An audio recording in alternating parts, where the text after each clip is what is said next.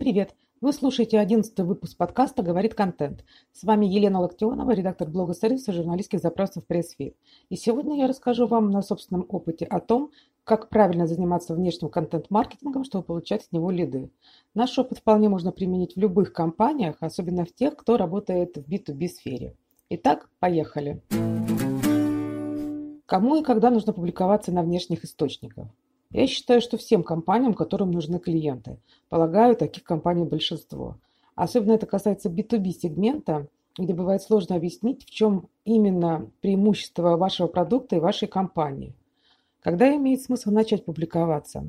Конечно, когда вы более-менее уверены в том, что ваш продукт имеет законченный вид, за его качество не стыдно, плюс вы готовы к приему потока клиентов, который может начаться после появления публикации – Хотя у одного из пользователей нашего сервиса, например, был такой опыт. Компания начала заниматься продвижением в СМИ за год до того, как ее продукт был полностью готов выйти на рынок. В результате к моменту выхода у компании уже был сформирован пул лояльных журналистов и про продукт уже знали на рынке. Да и, кстати, наш пресс-фит тоже ведь начал говорить о себе, когда продукт был еще довольно сырой, и, наверное, половина функционала, который есть сейчас, еще не существовало. И мы не прогадали, надо сказать. Так что тут, наверное, все зависит и от конкретного проекта, и от смелости его создателей, и от готовности выходить на публику в данный конкретный момент. Как в пресс-фит выстроен внешний контент-маркетинг? Плотно заниматься внешним контент-маркетингом мы начали полтора года назад. У нас есть копирайтеры, которые пишут различные материалы о сервисе, его создателях, кейсы о наших клиентах. И копирайтеры предлагают эти материалы в подходящие издания. Не всегда получается разместить там, где хотелось бы, но в основном эта машинка работает без сбоев. Я бы даже сказала, что нам удалось уже построить такую фабрику контента своеобразную. Всего за полтора года было опубликовано более 100 публикаций в более чем 20 изданиях. Это были публикации и в классических СМИ, и в бренд-медиа или блогах. В публикациях на внешних площадках мы делаем фокус на клиентских кейсах. То есть через истории использования сервиса нашими клиентами мы рассказываем, какие результаты можно получить, как правильно пользоваться сервисом и так далее. Показываем на живых примерах, так сказать. Мы выбираем героев, находим проблему, которую они решают с помощью пресс-фит, Например, как продвигаться без денег, как продавать сложный продукт, как выходить на региональные рынки, как продвигаться на падающем рынке, ну и так далее. И рассказываем про это классную историю. А это мы умеем, подчеркну.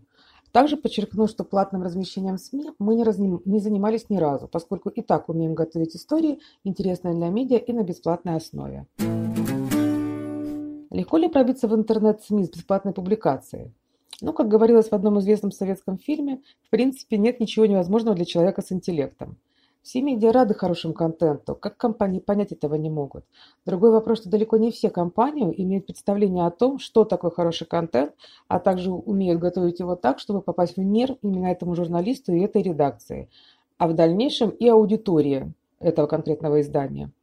Чтобы попасть в медиа, нужно уметь делать всего две вещи – придумывать интересные истории и правильно коммуницировать с редакциями. Нужно понимать, что заинтересует и целевую аудиторию, и издание, а потом продать это в СМИ. Я вам скажу, что ньюсмейкеры, которые умеют придумывать, коммуницировать, э, четко и ясно облекать свои мысли в слова на заданную тему, на расхват. У таких экспертов нет проблем с упоминаниями и публикациями в СМИ, даже самых крупных.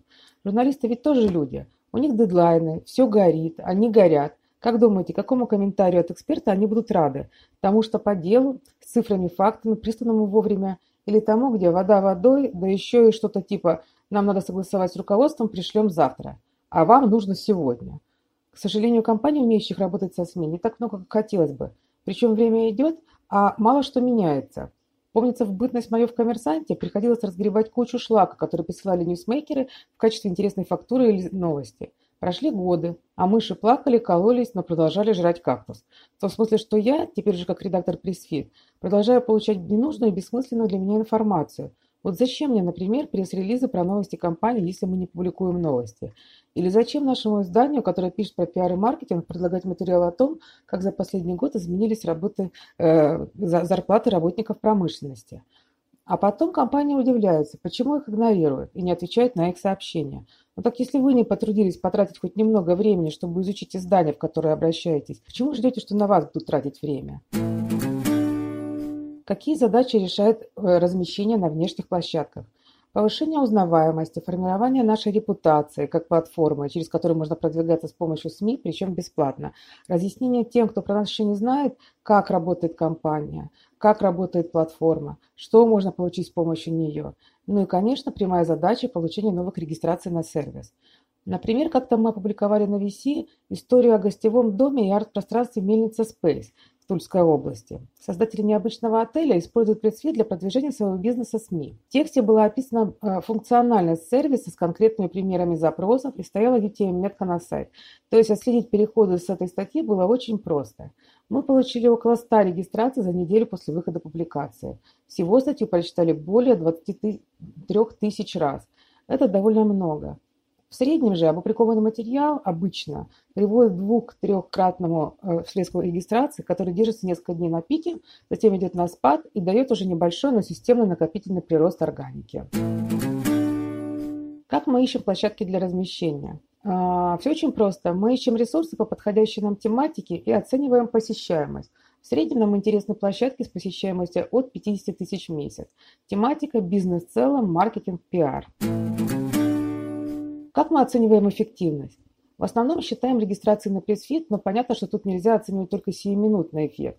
Скажем, публикация в хорошем издании вроде бы принесла сразу всего несколько регистраций. Но это вечная публикация, вечная ссылка, которая будет приводить трафик к нам на сайт постоянно. А значит, будет приносить регистрации и через полгода, и через год.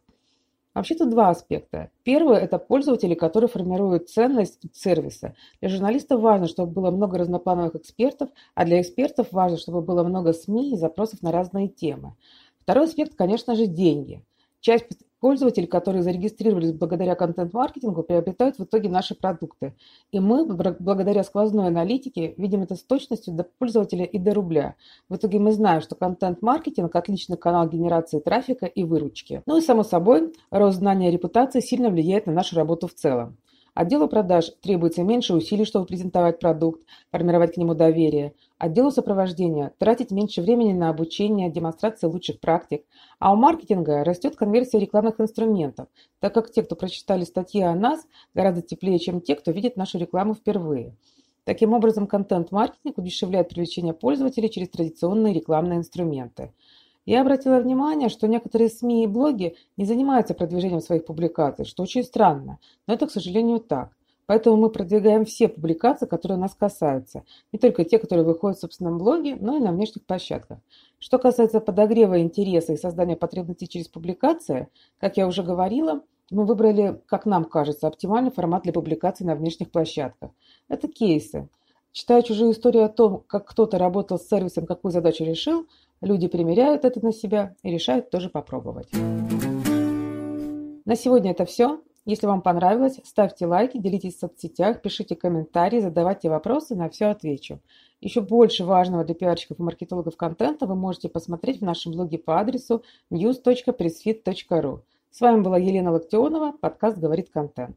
Скоро услышимся, всем удачи и пока-пока.